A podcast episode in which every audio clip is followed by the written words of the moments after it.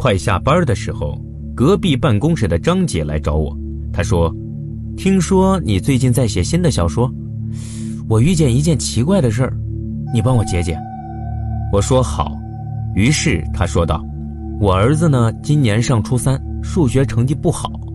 半年前我托人在我们这儿的大学里给找了个家教，人家介绍了一个贫困大学生，叫李逸飞，家是农村的。”小李为人既老实又聪明，而且很能吃苦耐劳。几个月下来，儿子的数学成绩呢提高不少。我和我老公、儿子呀就都很喜欢他，把他当自家人看。半个月前的一天，我放在写字台上的一部手机不翼而飞，我就问老公和儿子，都说没拿。我们仔细回忆排查，发现只有可能是小李拿走了我的手机。不过我们全家都不太相信会是他干的。但除了他，又不会有别人。随后的半个月吧，小李就再也没有上过我们家了，我们也联系不上他。直到昨天晚上，大约九点半的时候，我一个人正在家看电视，突然听见窗外街上传来汽车急刹车时那种刺耳的尖叫声，然后是砰的一声闷响。我心想：完了，车撞人了，便打开窗向下看，只看见一辆小汽车呢斜停在街的中央。地上一滩血，正迅速地漫开，被撞的人却被挡在车的后面，只露出一双运动鞋。我正想仔细看，却听见有人敲门。透过门镜一看，竟然就是小李。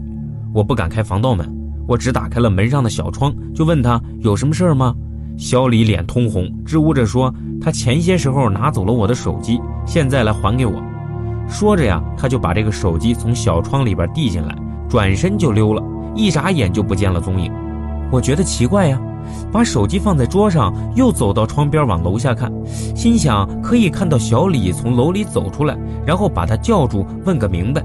就在我往下看的时候，一辆救护车鸣着笛，闪着灯停在街上，几个白大褂正把一副担架往车上抬，担架上的人用白床单蒙住全身。这时小李从楼里走出来了，我刚要喊他。竟看见他很快地走到这个救护车旁边，几乎和抬担架的人呢同时钻进了车的后门，然后车门就关上了，救护车鸣着笛开走了。但是啊，奇怪的是，当小李上车时，那几个抬担架的竟然完全没有反应，好像小李上车是理所当然的事儿，又好像根本没有看见他上车。我越发奇怪，又感到害怕。等老公和儿子回来吧，把这事儿跟他们讲了一下，他们也摸不着头绪。我把手机呢就丢在桌上，一整夜都没敢去碰它。今天早上上班之前，我忍不住把手机带过来了，想给你看一下。说到这儿，我一时好奇心大涨，从张姐那里把手机要过来。手机是关着的，张姐说好像从小李把手机送回来开始，就一直是关着机的。我打开手机，随便翻看了一下。发现收件箱里最近一条短信是昨晚九点二十四分收到的，内容只有一句话：“你快点过来，我等你。”我把这条短信给张姐看，她摇摇头说：“不认得，发信的时间好像就是小李昨天晚上来我家之前一小会儿，我想可能是小李的朋友给他发的吧，难怪他昨天晚上走的那么匆忙。”经过一夜呀。昨晚的怪事对我来说就像一场梦，我有点模糊。之后，我提议给发短信的机主打个电话，或许可以找到些线索。张姐有点犹豫，我想了想，笑着说：“放心，关于这个手机是如何到小李手中的事情，我们对任何人都不说就是了。”电话打过去，等了半天才有人接，是个年轻女孩的声音。她没等我们开口，就先嚷道：“小李子！”你死哪儿去了？怎么找你都找不着。说着，语气竟有些呜咽。我打断他的话头，对他说：“我们是小李的朋友，有些事情要跟他谈谈，问他能不能和我们见一面。”那边迟疑了一会儿，告诉我们说他是小李的同学，答应和我们在学校外的一家咖啡厅里见面。从对方对小李的称呼，我猜想接电话的很可能是小李的女朋友。而小李很可能是遇到什么事情了，以至于和他失去了联系。在咖啡厅里见到一个其貌不扬的女孩，很疲惫的样子，眼睛红肿着，一定是刚大哭过一场。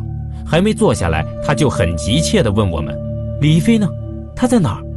我们告诉他，我们也不知道。不过劝他放心，小李应该不会有事儿的。他又很警惕地问我们：“你们是谁？李一飞的手机怎么会到你们那儿的？”我和张姐对望了一眼，张姐说：“嗯，我们是小李的朋友。这个手机呢，是我前段时间借给小李用的。”女孩轻轻舒了口气，说：“哦，我说呢，不过你们又是怎么知道林仙儿的电话呢？”我和张姐面面相觑，异口同声地问：“林仙儿？哪个林仙儿？”女孩很诧异，刚刚放松的神情又紧张起来，说：“你们是小李子的朋友，怎么会不知道林仙儿？”眼圈一红，几乎又要掉下泪来。我看这样互相隐瞒、猜疑下去也不是事儿，就把事情的来龙去脉对女孩说了一遍，只是把小李拿走和送回张杰手机的一节说成是借与还。末了，我对女孩说：“小李上救护车以后去了哪儿？我们也不清楚。你刚才说的林仙儿是什么人？我们确实不知道。你可以告诉我们吗？”也许对于弄清楚整件事情是有帮助的。女孩红着眼说：“林仙儿就是李一飞的女朋友啊！”我插嘴说：“我开始还以为你是小李的女朋友呢。”我叫黄梅，和林仙儿是同寝室的，也是最要好的朋友。林仙儿是个很漂亮的女孩，半年多以前开始和小李子谈恋爱。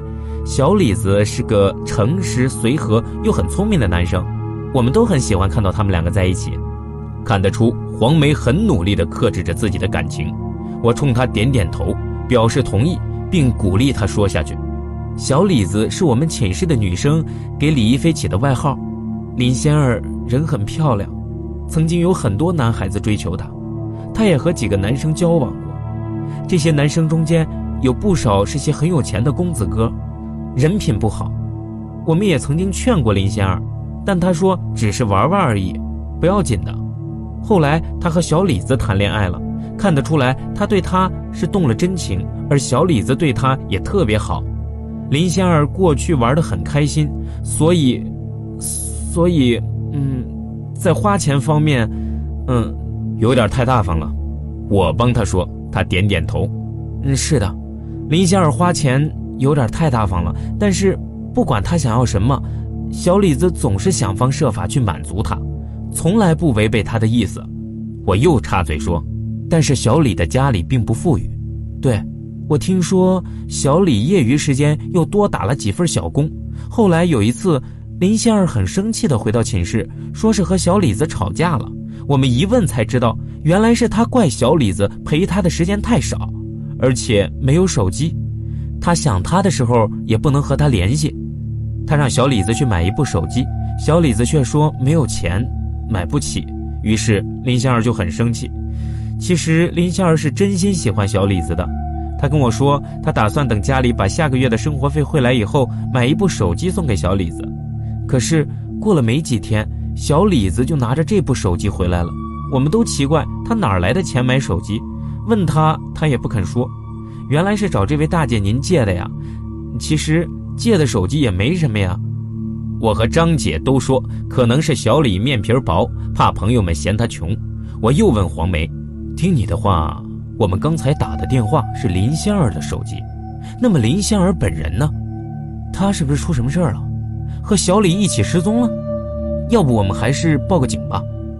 黄梅低下头，眼眶里又迎上了泪花，哽咽着说：“林林仙儿。”他昨晚遇到交通事故，送到医院的时候就已经不行了。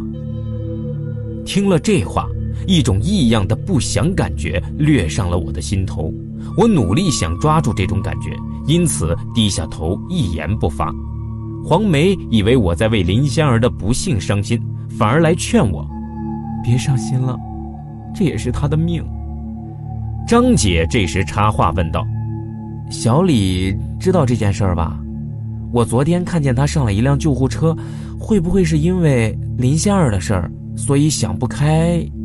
不料黄梅听了张姐的话，竟非常惊讶。她说：“小李子一定不知道林仙儿出事了。我们昨晚在医院待了一整夜，并没有看到他去医院，打他的手机也总关着机。如果小李子知道，他一定是第一个赶到仙儿身边的人。”听到这里，我脑子里一道灵光闪过，急忙问黄梅：“林仙儿出事是在什么时间，什么地方？”黄梅回答说。大概是九点过几分的样子，在长山路。我看看张姐，张姐摇摇头说：“不是，我家外面那条街叫四新路，离长山路还有好几公里远呢。”想了想，张姐又对黄梅说：“不可能，林仙儿九点四十分的时候还给小李发过一条短信。”说着，她把短信翻出来给黄梅看。黄梅仔细看了有半分钟，面露疑惑说。应该不会呀，林仙儿的出事时间是在昨晚九点零三分，我是在警方的事故处理记录上看到的，而且他被送到医院的时候就已经不行了，医院登记的死亡时间是九点二十四分。什么？我大叫一声，黄梅和林姐都吓了一大跳，呆呆地望着我。我稳了稳情绪，用尽可能平和的语调对黄梅说。你刚才说林仙儿的死亡时间是九点二十四分呀？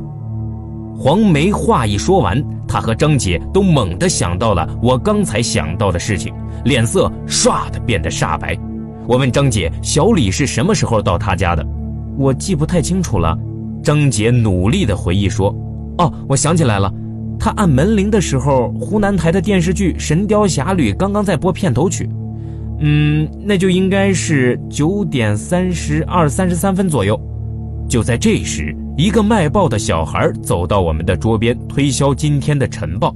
我一眼就瞥见头版头条的大字标题：两起交通事故连续发生，花季少男少女命丧黄泉。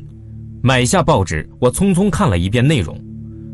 昨晚九点零三分和九点三十一分，在我市的长山路和四新路先后发生两起交通事故，受害人均为我市某大学学生。